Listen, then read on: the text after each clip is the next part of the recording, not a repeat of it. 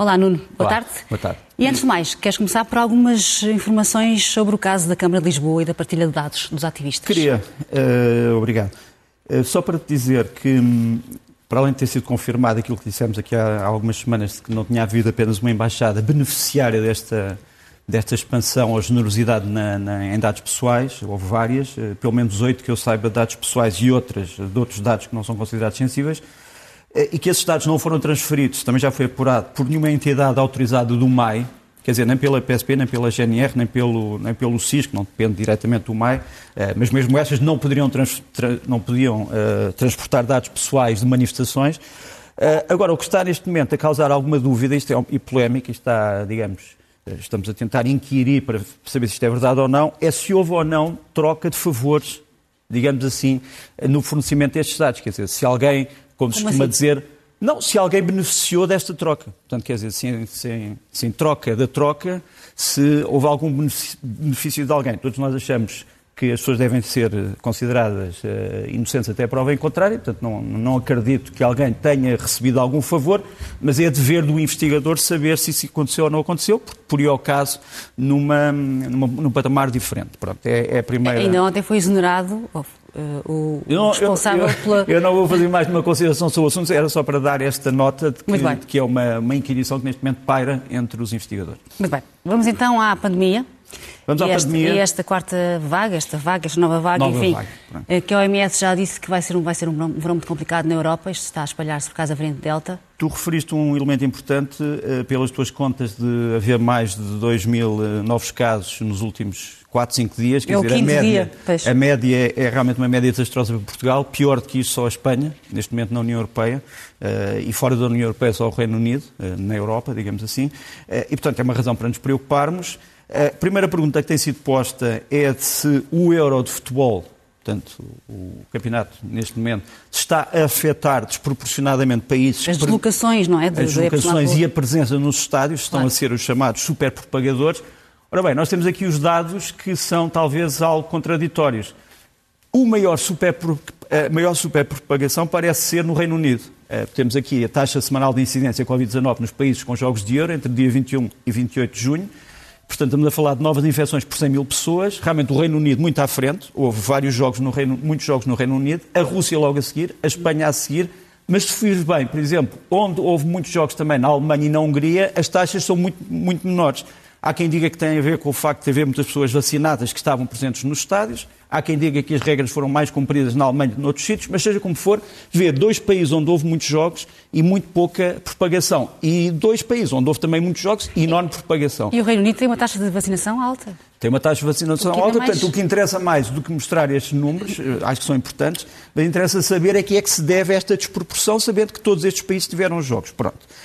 O segundo ponto que eu gostava de te referir tem a ver eh, com eh, uma polémica que está ainda em vigor. Eh, nós, eu volto outra vez à história, nós tivemos um leste-oeste na altura em que foi, no preciso dia em que foi declarado o estado de emergência pela primeira vez, aliás, eu dei a modesta opinião de que sem estado de emergência seria difícil restringir direitos, liberdades e garantias. A verdade eh, é que, se formos olhar para a Constituição, nós temos o artigo 18, eh, número 2 da Constituição, que, que realmente nos, nos coloca numa situação eh, perspectiva que diz, eh, no fundo, que eh, as leis limitadoras de direitos, liberdades e garantias só podem ser aquelas expressamente previstas na Constituição.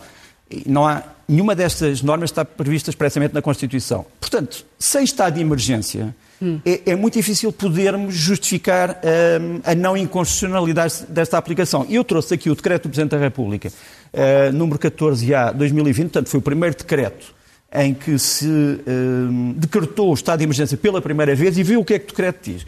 O, cre- o decreto diz precisamente que eh, estamos a falar de medidas de estado de emergência que se traduzem em limitações de direitos, liberdades e garantias e que só têm o respaldo constitucional, isto é o Presidente da República que disse, não eu, só sob estado de emergência. Portanto, o Presidente da República justifica o estado de emergência precisamente dizendo que não pode haver limitações fora de estado de emergência, direitos, liberdades e garantias. Ora bem, segundo a lógica deste decreto, as medidas que hoje estamos a, a- que temos à frente são, obviamente, medidas necessárias, obviamente, até medidas proporcionais, estão a ser feitas com bom senso. Agora, não nos venham dizer é que não são inconstitucionais. Estás a falar do dever de recolhimento, é isso? Estou a falar, que, no fundo, é um estou a falar, não, estou a falar da limitação à Sim, saída dos conselhos, uh, uma possível violação do artigo 44 uh, da Constituição sobre liberdade de deslocação, e estou a falar também no dever de reconhecimento. Sem dúvida, podemos discutir, é uma suspensão de direitos ou é uma mera uh, limitação de direitos? Os dois casos, os dois casos são proibidos na Constituição Mas sem é estado de emergência. que divide constitucionalistas, não é? Constitucionalistas não, devido a advogados. Devido a advogados. Devido a advogados. Constitucionalistas não, não devia dividir e mesmo os advogados não discutem a questão constitucional. O que dizem é que há um enquadramento legal. Enquadramento legal, sem dúvida. Tudo isto é feito ao abrigo da Lei de Base da Proteção Civil. Agora, a grande questão é de saber, a Lei de Base de Proteção Civil não é a Constituição, é um documento infraconstitucional. Portanto, tem, tem ela própria também que se adaptar, adaptar à Constituição. E não é a Constituição que tem que se adaptar, digamos assim. Era, esta... era a altura de fazermos uma lei da pandemia, não é? Repara, algumas regras. Sem dúvida, mas toda a gente tem dito isso. Todas as pessoas têm dito que era preciso uma norma específica que pudesse eh, dar uma dignidade constitucional a este tipo de medidas. A verdade é que o estado de emergência foi declarado precisamente para evitar este problema, esta discussão que estamos a ter aqui. E esta discussão não é só uma discussão teórica. Para já são as, são as pessoas que podem ser alvo de medidas e depois vêm aos tribunais dizer fomos alvos de medidas inconstitucionais. Segundo, e portanto não há aqui segurança jurídica, segundo, um dia destes, se há um precedente, uma outra autoridade qualquer, por via administrativa, pode decidir limitar direitos, liberdades e garantias noutra situação, eh, invocando que isso já aconteceu no passado. E, portanto, eh, a questão da, da Constituição existir e não ser letra morta, acho eu, eh, e o facto de ser necessária segurança jurídica nestes assuntos, leva-me a dizer que ou a lei de base da proteção civil é sujeita à, fiscalização do Tribunal Constitucional, uma coisa que eu acho que o Presidente da República devia ter feito, submetê-la à apreciação do Tribunal Constitucional, ou esta lei ou este diploma do Governo, que neste momento decreta estas limitações, devia ele próprio ser sujeito à fiscalização do Tribunal Constitucional. não viu nenhum problema nestas limitações, aparentemente. Perdão? O Presidente da República não viu problemas, não é? Uh, não viu, menos, neste, não viu, menos... não viu, eu sei que não viu, mas viu Uh, quando decretou o estado de emergência, sem dúvida. Enfim. E, portanto, como eu digo, aquela justificação não é minha, é a justificação do Presidente da República. Bom, esta semana ficou marcada também por vários uh, pecados, como do, do Clarinho Branco, nomeadamente João Brard, uh, mas não foi só cá também. Não, um, houve uma, uma polémica esta semana. Vários jornais, o El, o El Mundo de Espanha, o Le Monde de Paris e outras organizações a favor da justiça fiscal vieram denunciar aquilo que eles dizem ser o regresso do Luxemburgo a uma espécie de paraíso fiscal onde são violadas as normas uh, uh, da União Europeia. O grande problema para já é que não há uh, unidade fiscal na União Europeia, isso é um problema. Agora, eh, o governo de Luxemburgo, não sei se podemos aumentar um bocado isto, portanto, são, são as, as, as alegações que foram feitas esta semana. Eh, no fundo, o que se disse foi que uma pessoa que quer ir para o Luxemburgo e quer pagar menos impostos escreve uma carta à administração fiscal e diz: Olha, eu acho que o meu regime fiscal deve ser este, e a autoridade fiscal aceita automaticamente. Toda a gente acha estranho que isto possa acontecer através de cartas e realmente o governo do Luxemburgo veio negar que isto acontecesse assim. Diz que isso possa acontecer, portanto, uma pessoa pode escrever essa carta, mas essa carta tem apenas efeitos unilaterais, quer dizer, não tem que ser aceito pela administração fiscal. Pronto. Uh, a verdade é que isto agitou as águas na Europa, assim como agitou as águas nos Estados Unidos. Uh, a atenção deste senhor, o Alan Weisselberg, que é, como sabes, o, eh, era o diretor financeiro da organização do, do Trump, Trump, portanto, do grupo empresarial Trump. Ele é acusado também de evasão fiscal uh, e de outros delitos fiscais. Uh, Declarou-se não culpado, mas mesmo assim foi detido para ouvir a acusação. Uhum. E realmente em Portugal tivemos a Polícia Judiciária numa mega operação.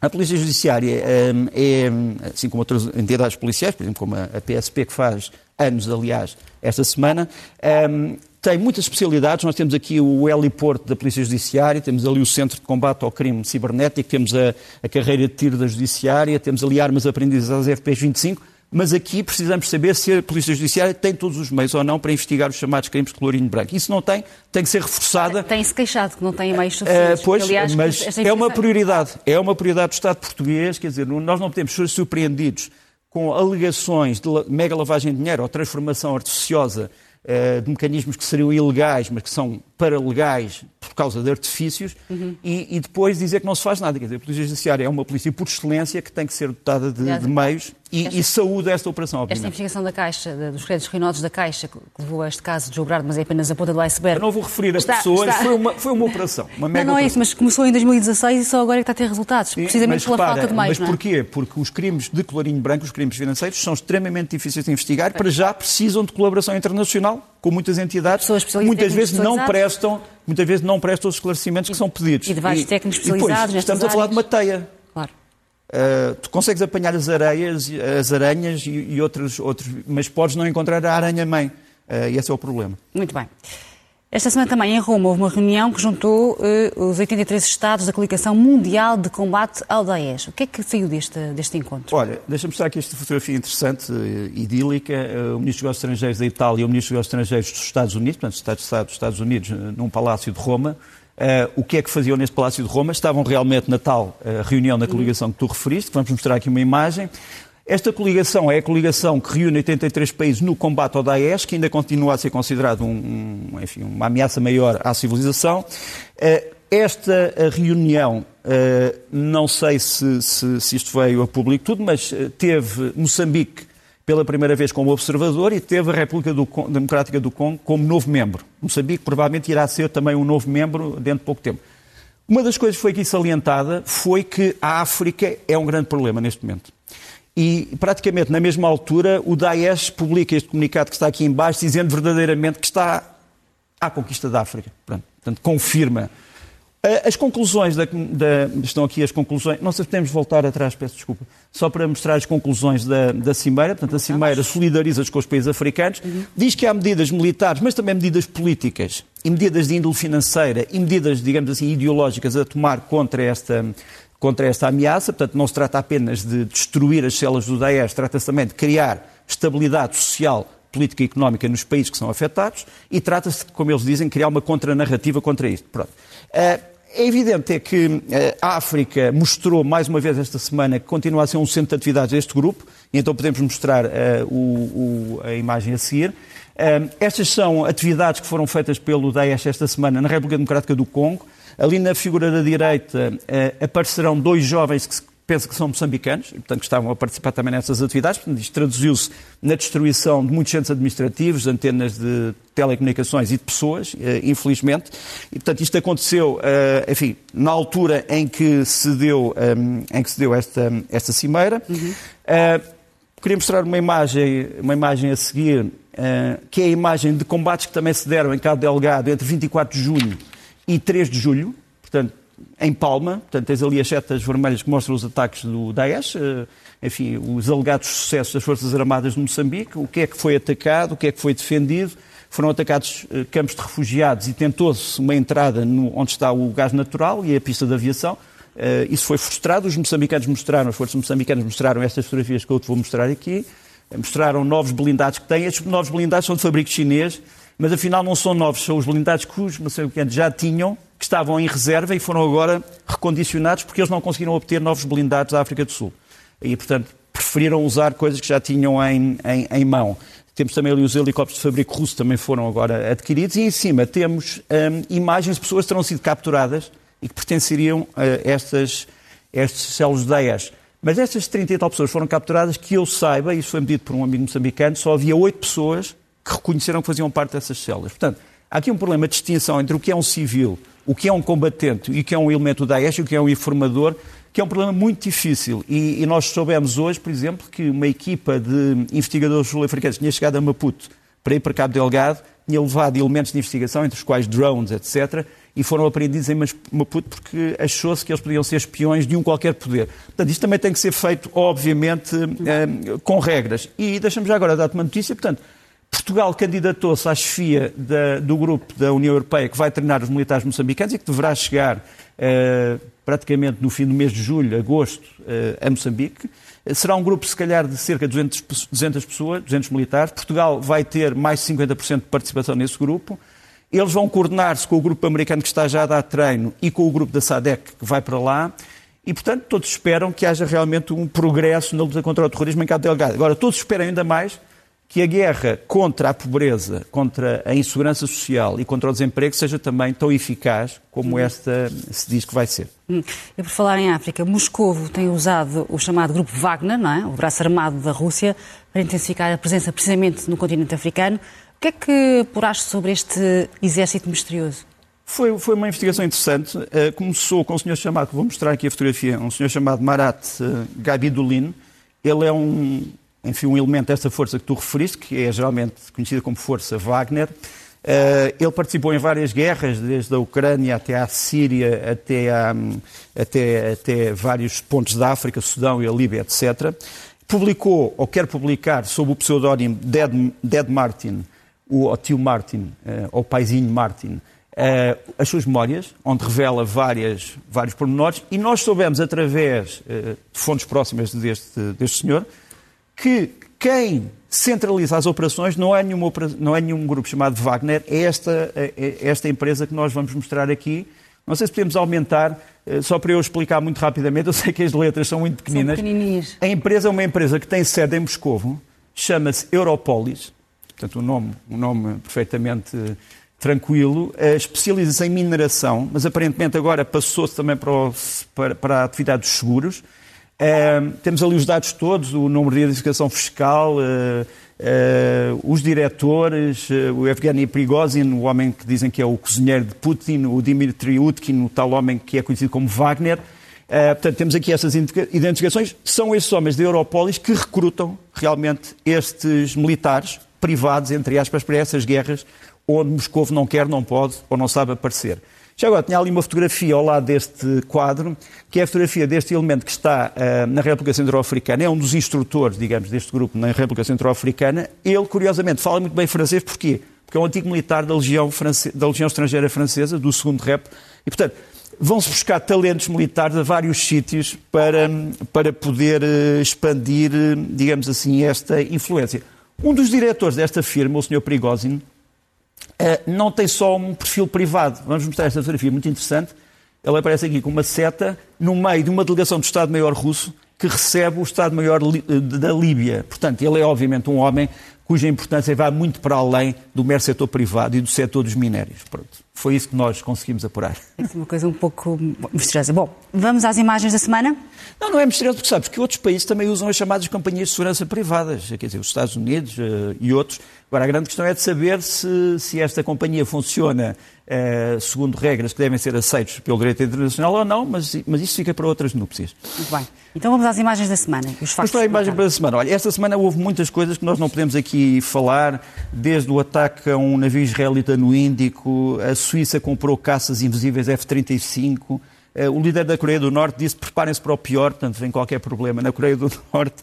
Uh, houve, houve, disputas sobre a nomeação da nova embaixadora de, dos Estados Unidos na Alemanha, fogos no Chipre, os piores desde os anos 60, um grande ataque informático contra muitas empresas europeias e a formação de um novo partido europeu próximo uh, do partido maioritário na Hungria, etc. Tem 115 deputados de vários, vários países. Mas trouxe realmente algumas imagens que me pareceram importantes para uh, traduzir algumas coisas que passaram esta semana. Os 100 anos do Partido Comunista Chinês, uhum. aqui celebrados, entre aspas, com uma grande manifestação em frente à Embaixada da China em Londres, essencialmente pessoas exiladas, pessoas de Hong Kong e uigures que querem protestar contra o regime chinês. Depois, um, um, vídeo que causou grande polémica na China, aliás, houve um protesto uh, da China. Este senhor chama-se uh, Yasuhida uh, Nakayama, é o vice-ministro da Defesa do Japão. Veio alertar para aquilo que considera ser os perigos estratégicos da presença da China nos mares do sul da China e veio dizer que Taiwan era um país que devia ser defendido. A China ficou muito ofendida porque diz que Taiwan não pode ser considerado um país e que o Japão sabia disso. Temos aqui a, a, a curta parte da entrevista onde o senhor, uh, onde o vice-ministro da Defesa japonês fala disso. We have to protect the Taiwan uh, as a democratic country. Pronto, foi isto que no fundo, uh, esta pequenina frase Gerou. Taiwan, país democrático, porque a China diz que o que o Japão devia ter dito é que Taiwan é uma região da China. Pronto. Uh, e pronto, só para dizer que, que já, já, está, como costuma dizer, o chá, o chá entornado. Exatamente. Depois, uma polémica nos Estados Unidos. Há um jornalista uh, da cadeia Fox News, não é um jornalista, é um, enfim, um analista que tem um programa de opinião, um bocado como este, uh, espero que esse seja melhor, um, Tucker Carlson, uh, da Fox News, que veio dizer que estava a ser seguido, vigiado pela agência de informações NSA dos Estados Unidos. E atacou este, o chefe da agência, o, o general o Paul Nakasone, que nos aparece aqui também, curiosamente, descendente de japoneses. Ele aparece aqui, o general Nakasone, ao lado do seu homólogo britânico. E é curioso que o, o Tucker Carlson veio dizer, estou a ser seguido, estuda os meus e-mails, vão pôr e-mails meus em público para me desprestigiarem, e a NSA, que nunca fez isto na vida, fez este comunicado que está aqui por baixo desta fotografia. Eh, este ainda é o general Nakasone. É. Aquela fez um comunicado especificamente a dizer O Sr. Tucker Carlson não é alvo da nossa vigilância, nunca foi, não será, não será, não diz. Mas pronto, não é alvo da nossa vigilância. Ser. é curioso que uma- um serviço de informações venha dizer sobre um indivíduo, ele não está a ser alvo da nossa vigilância. O que, o que acho que fez cair um bocadinho a reputação do Tucker Carlson, mas esta, mas esta é, a minha, é a minha. Apesar do, a da NSA ser acusada pelo, pelo Sr. Snowden, eh, pela Wikileaks, de ser. eh, de violar direitos fundamentais. Mas isso é outro problema. Deixa-me só falar-te ainda esta semana eh, o completar da saída americana das principais bases do Afeganistão. Quem dirigiu essa saída foi este general, o general Austin Scott Miller. Se vires bem, se pudermos tirar ali o subtítulo, o título, um, ele aparece armado, ele anda sempre armado. Aqui aparece com uma, com uma, com uma espingarda Sim. automática. Porque ele foi alvo de um atentado em 2018 e a partir daí andou sempre armado. Uh, ele protege-se a si próprio. Mas é este homem que foi formado na guerra que está a tratar da retirada dos Estados Unidos do Afeganistão. E esta imagem também é curiosa. Isto passa-se num, num campo militar americano no Catar, o campo Assailiá, onde há três grandes bases do exército. E os Estados Unidos, isto é uma fotografia que já tem alguns anos, mas esta é, os Estados Unidos começaram a retirar e fecharam este campo. Para onde é que vão? Vão para os Estados Unidos? Não, vão para a Jordânia.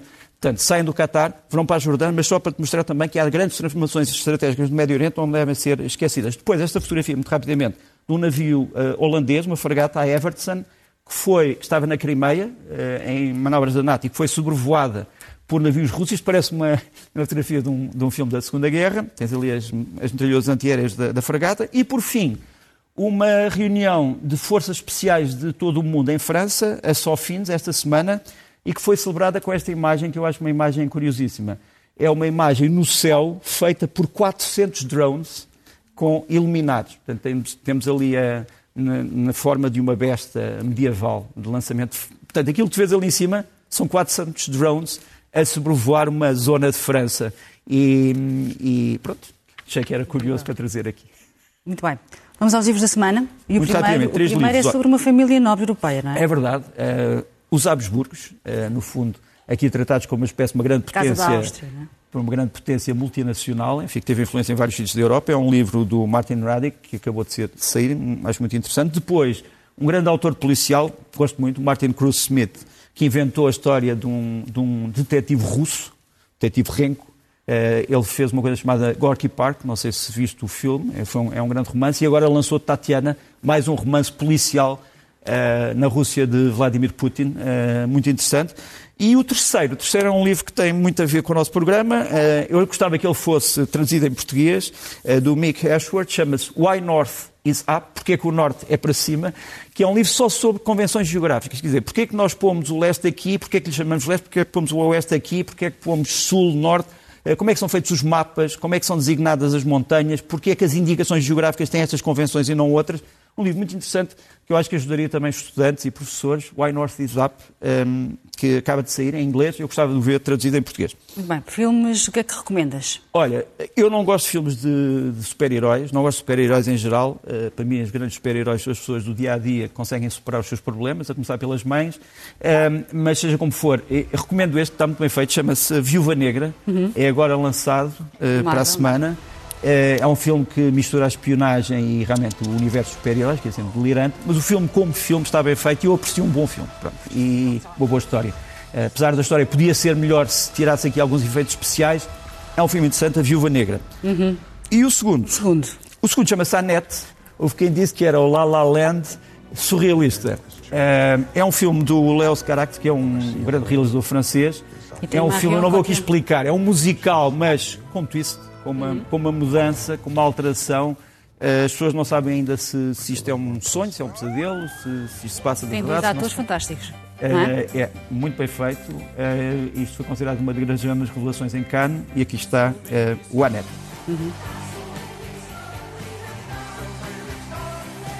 É com a Marion Cotillard, não é? Esta. Muito bem. Ora, deixa sugestões. passar para as sugestões. Olha, eh, estamos a entrar num período que, apesar do confinamento, vai ter festivais. Vamos ver como é que se vão dar os festivais. Vamos ver depois. Vamos ver, não é? Quais? Eh, mas há dois festivais que são obrigatórios. Um é o Festival de Música Antiga de Alcobaça, chamado Sister Música, já vai no- na 29 ehm, edição. ehm, no Mosteiro de Alcobaça e noutros sítios, mas as pessoas eh, podem dirigir-se para saber o, o programa. Este ano é dedicado à viagem de circunnavigação de Fernando Magalhães. mas tem muita música antiga, música do Renascimento também, eh, que interessava conhecer. Depois, o Festival de Jazz de Viseu, que é o nono, e que se costuma chamar que jazz é este, ponto de interrogação. Porquê? Porque vão lá muitos grupos de novas tendências que interessava conhecer um, e, e, temos também aqui o cartaz. E depois tenho duas sugestões musicais. Uhum. Olha, uma é do Afonso Paes, que é um guitarrista, também professor. O que já importa, que é uma mistura de jazz e de rap e de balada. E ele lançou agora esse CD, O que já importa. Está disponível fisicamente, mas também pode ser consultado na internet.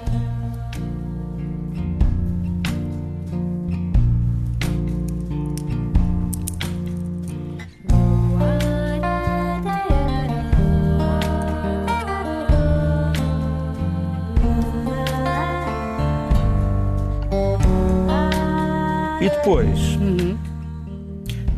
aqui está a capa do CD. E depois,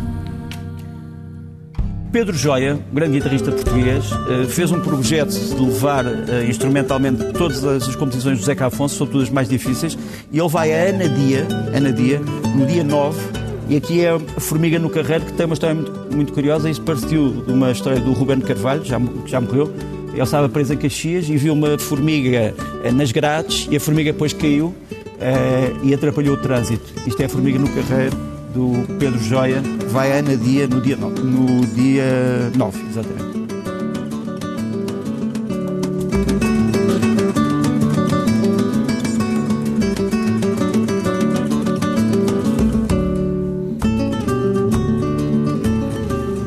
E é com o Zeca Afonso que nos despedimos. Aqui Um bom domingo. Obrigado. Bom.